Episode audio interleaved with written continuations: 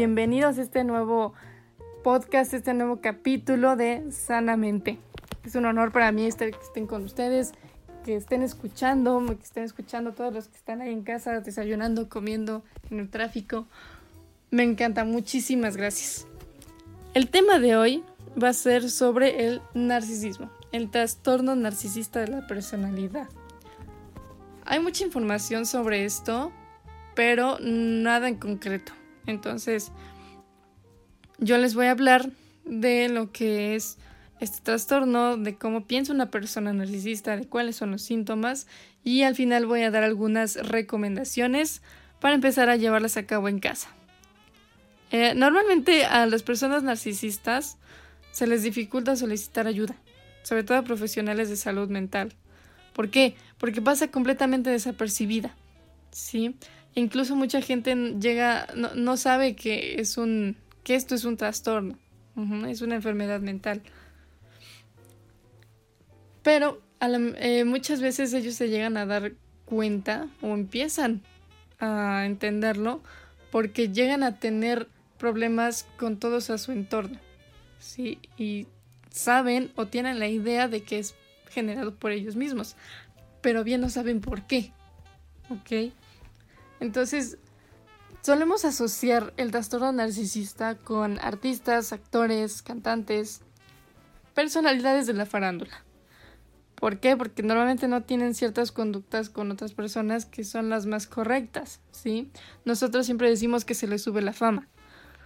Pero la realidad es que no tiene nada que ver la posición económica ni cultural, eh, ni la profesión que tengas con que, con que se genere este trastorno, sino más bien tiene que ver con el autoconcepto, con la valía que tiene esta persona de sí misma.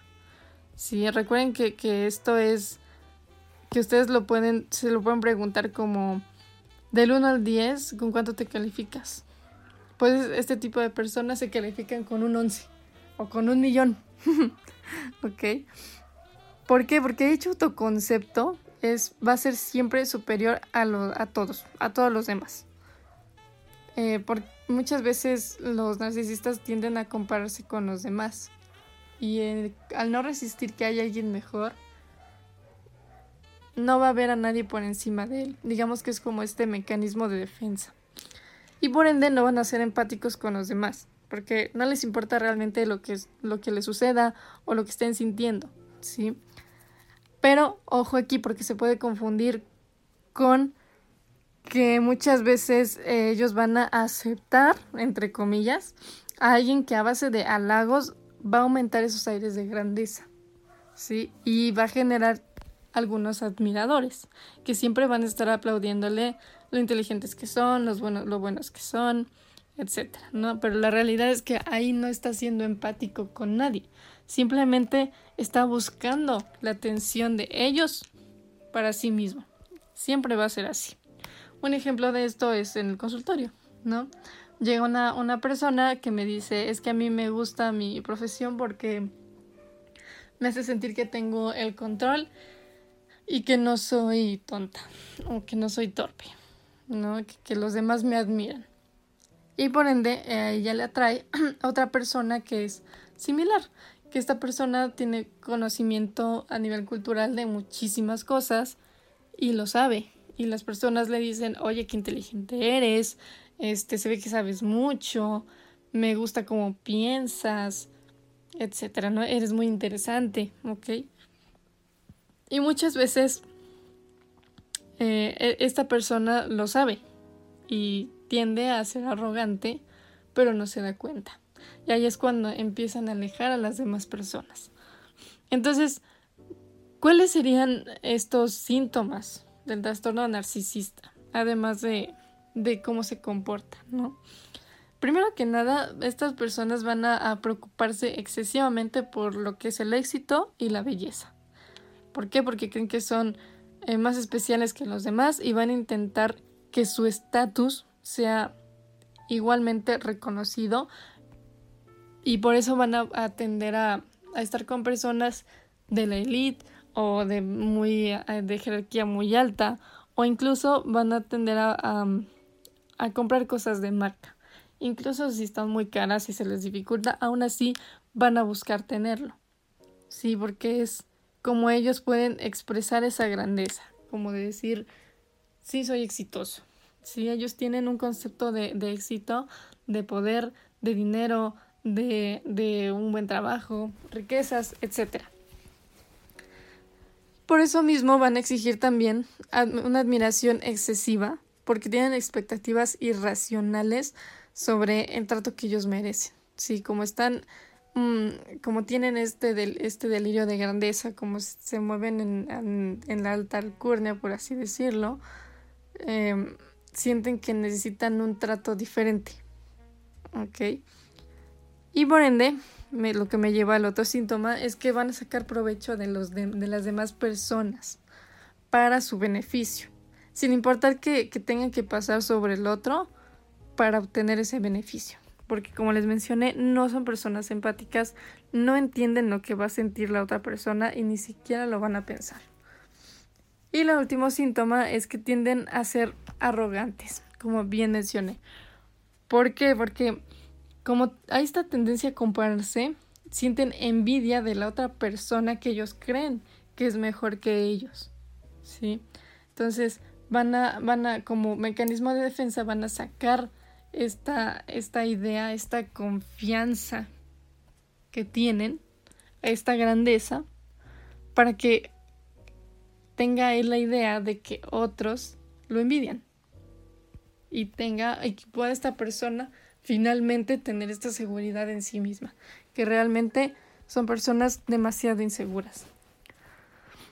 Entonces, nada, que ya, ya platiqué un poco de los síntomas, de cómo piensa una persona narcisista, ¿cuáles serían las recomendaciones? Si, si es que tú te identificaste o te acordaste de alguien ahí en casa o, de tu pareja, que por cierto el próximo, próximo capítulo va a ser el narcisismo en pareja, va a estar muy muy bueno, no se lo vayan a perder.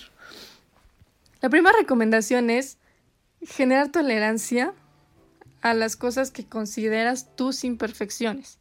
Ejemplo, date un momento y detente a recordar alguna vez en la que hiciste el ridículo. ¿Cómo te hace sentir? Humillado, ¿cierto? Entonces hay que empezar a cambiar esa idea o esa percepción de humillación a aceptación.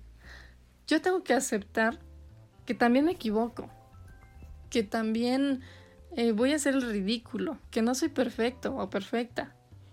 ¿Sí? Tienes que empezar a aceptar, aceptar tus imperfecciones, tus defectos. No verlos como algo malo, sino como algo que te hace único y que siempre va a ser que te dé un aprendizaje y que seas mejor. La siguiente recomendación es trabajar el miedo al rechazo. La mayoría de los narcisistas tienen mucho miedo a ser rechazados, a no ser aceptados. Entonces, es importante eh, que empieces a tomar, por ejemplo, las críticas como algo que te va a ayudar, algo constructivo, no para juzgarte ni para hacerte sentir imperfecto o menos, ¿sí? El siguiente es dejar de ver las cosas de manera muy drástica. ¿Por qué? Porque tienen una tendencia a ver todo en blanco y negro. ¿Es sí o es no? ¿Sí? No, no hay, como se dice coloquialmente, medias tintas. Entonces, para que no haya este, esta forma de pensar y no genere esta presión o esta tensión, es importante empezar a generar metas. Yo siempre he recomendado en mi consultorio eh, hacer unas metas de corto, mediano y largo plazo. Tú te pones tus tiempos. Corto puede ser tres meses. Mediano, cinco meses. Em, no, perdón, tres semanas, ¿no? Cinco meses y largo plazo, mm, un año. Y en cada una tú te vas a poner ciertas metas, pero no se queda ahí. En cada meta tú vas a poner lo que yo le digo submetas, que son pasos a seguir y que vas a ir tachando conforme vas avanzando. ¿Sí? Esto te va a hacer más tolerante a este rechazo y a, generar un poco más de paciencia y a conocerte también en este transcurso. Esto te va a ayudar muchísimo. Y la última recomendación, también muy importante, es que te atrevas a pedir ayuda. Atrévete a terapia. Recuerda que pedir ayuda no es cuestión de humillación ni, ni de vulnerabilidad, sino que es una cuestión de amor propio. para poder regular tus emociones y estos pensamientos que el narcisista constantemente está teniendo de autosabotaje. ¿Por qué? Porque busca tener todo bien, porque busca tener esta perfección en su vida. Y eso es muchísima presión. ¿Sí? Entonces, si ustedes identificaron, si conocen a alguien que le pueda ayudar, eh, no duden por favor en, en compartir este podcast, les va a ayudar muchísimo y recuerden que pueden también agendar su cita conmigo. Pueden mandarme mensaje en Facebook, estoy como Mente Sana Vida Sana y en Instagram como Mente Sana Vida Sana punto Fue un honor para mí estar con ustedes, para platicar con ustedes en el capítulo de hoy. Nos vemos la próxima semana.